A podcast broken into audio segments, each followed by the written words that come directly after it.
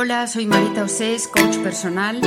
Mi trabajo consiste en acompañar a las personas en el proceso de conectar consigo mismas y ser fieles a aquello con lo que conectan, es decir, a su esencia, para desde ahí enfocar cualquier cuestión que pueda afectar a sus vidas. Bienvenidos al Espejo, una serie de podcasts mensuales en los que deseo compartir aprendizajes que me han resultado esenciales para estar a gusto conmigo y con la vida.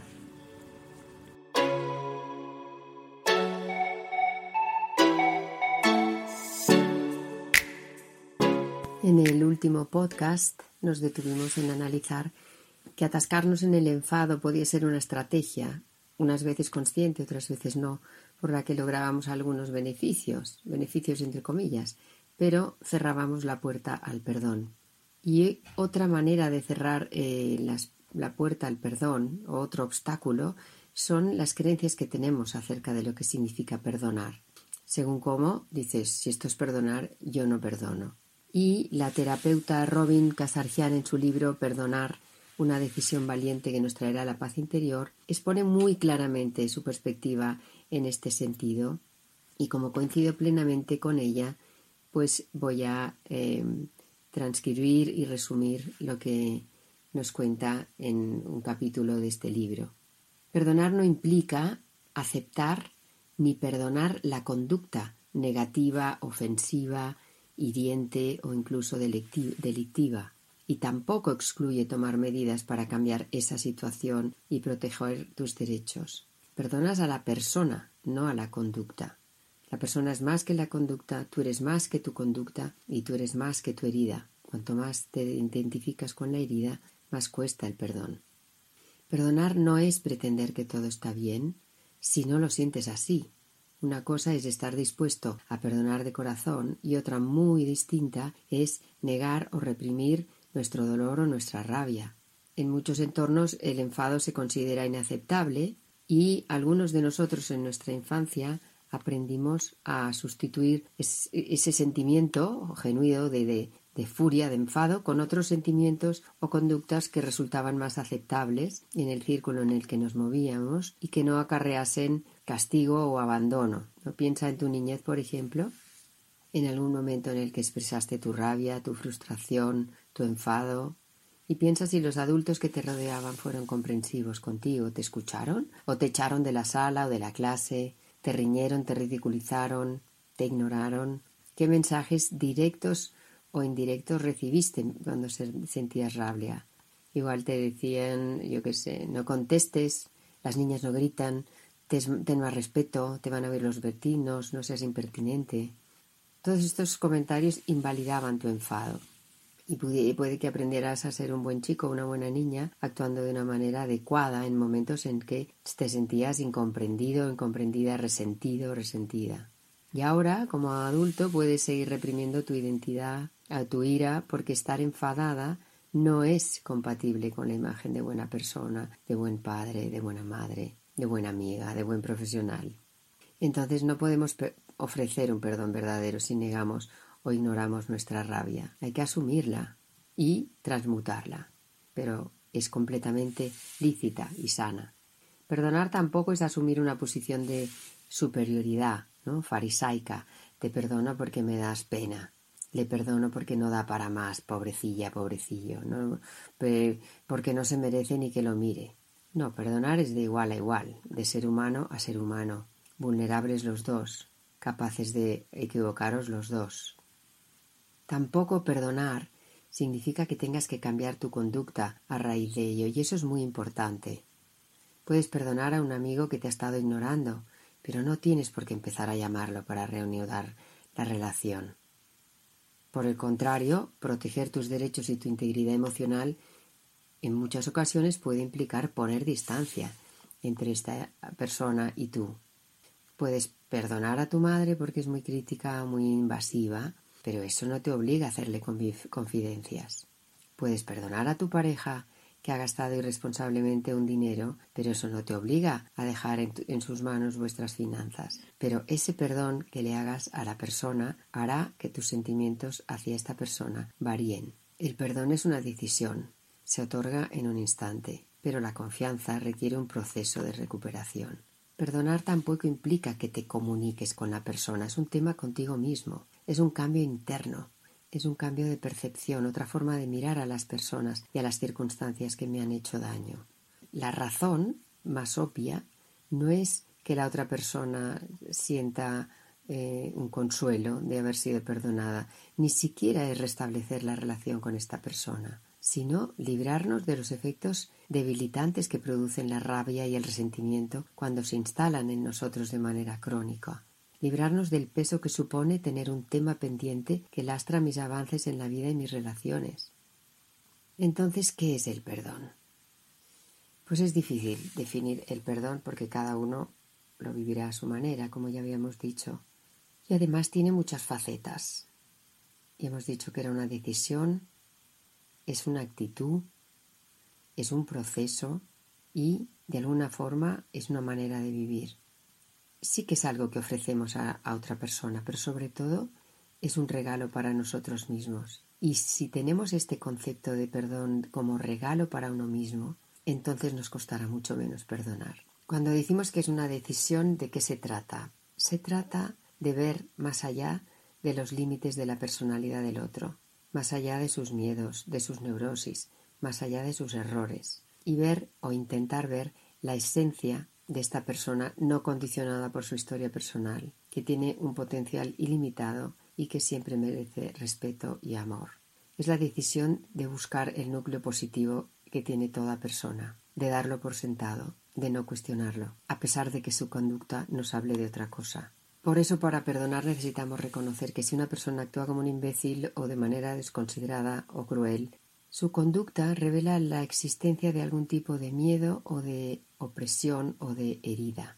Detrás de su conducta, de sus actitudes, hay un grito que está pidiendo unas veces respeto, otras veces reconocimiento, otras veces amor. Lleva bastante tiempo verlo de esta manera, porque nos han enseñado a juzgarnos a nosotros mismos y a nosotros y pensar que estamos equivocados, que está equivocado, que es idiota o que no tiene remedio, en lugar de pensar que puede estar angustiado, atemorizada, muerto de miedo. El perdón es también una actitud que acepta que la persona que tengo delante es más de lo que percibo a primera vista o de lo que percibo a consecuencia de una conducta que juzgo como reprobable y que, y que puede que lo sea. Acepto que mi percepción de esta persona es una elección y que si cambio mi percepción, mis reacciones emocionales también cambian. Y entonces puedo ver en lugar de una amiga furiosa atacándome, veo a una mujer frustrada y asustada que busca, aceptación. En la mayoría de los casos, el niño o la niña heridos que llevamos todos dentro son los responsables de nuestras conductas desconsideradas o inmaduras. Este niño o niña viven dentro de nosotros y se manifiestan en nuestra necesidad básica de amor, de comprensión, de protección, todas estas cosas que tal vez nos negaron de pequeños.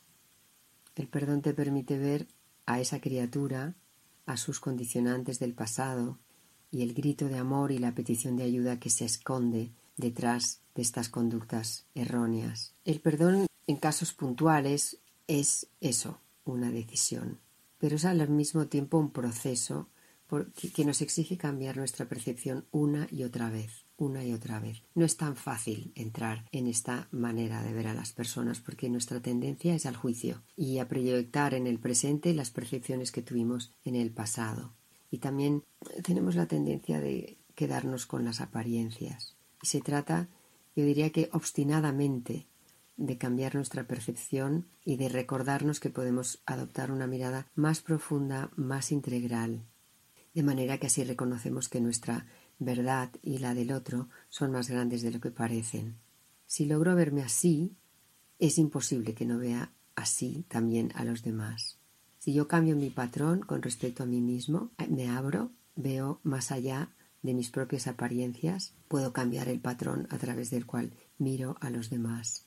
Y cada vez cambio este patrón de juicio, debilito el monopolio que tiene mi ego sobre mi forma de percibir la vida.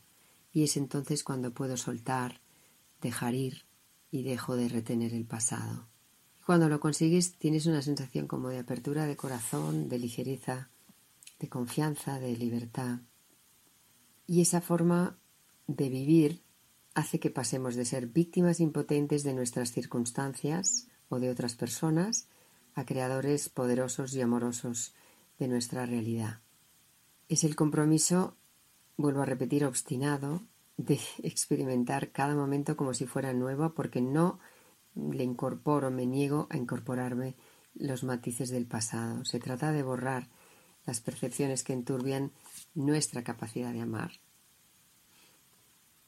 Si queremos avanzar, de verdad, ser libres, sanar nuestras heridas, el perdón es una forma general de relacionarse con la vida, cambiando la secuencia juicio, condena, castigo por la secuencia observación, comprensión, aceptación. Cuando entendemos así el perdón, aprendemos que podemos estar en profundo desacuerdo con alguien sin por ello tener que retirarle nuestro amor. ¿Qué sentido tiene castigarle retirándole nuestro amor solo porque piensa distinto que yo? Esta actitud nueva nos lleva más allá de nuestros miedos y de nuestros mecanismos de supervivencia y nos ofrece una mirada más amplia, gracias a la cual podemos experimentar libertad de elegir y dejar atrás nuestras luchas internas.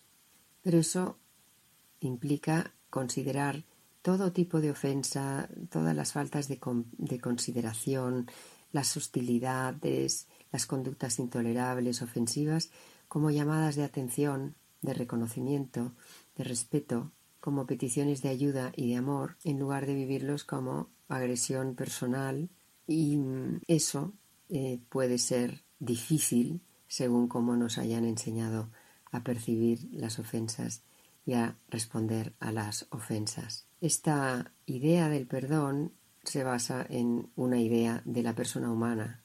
Tienes que creer en un tipo de ser humano para creer en este tipo de perdón, porque perdonar implica arriesgarse, confiar y amar, y las creencias que tenemos sobre nosotros mismos determinan nuestra capacidad y nuestra voluntad de arriesgarnos, confiar y amar, y por lo tanto de perdonar.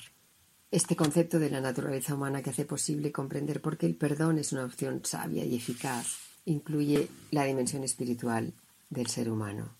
Presupone que los seres humanos poseemos un potencial que va más allá de los límites del ego. Ken Wilber lo resumió así: la persona puede ser plenamente humana si se libera del destino de ser meramente humana.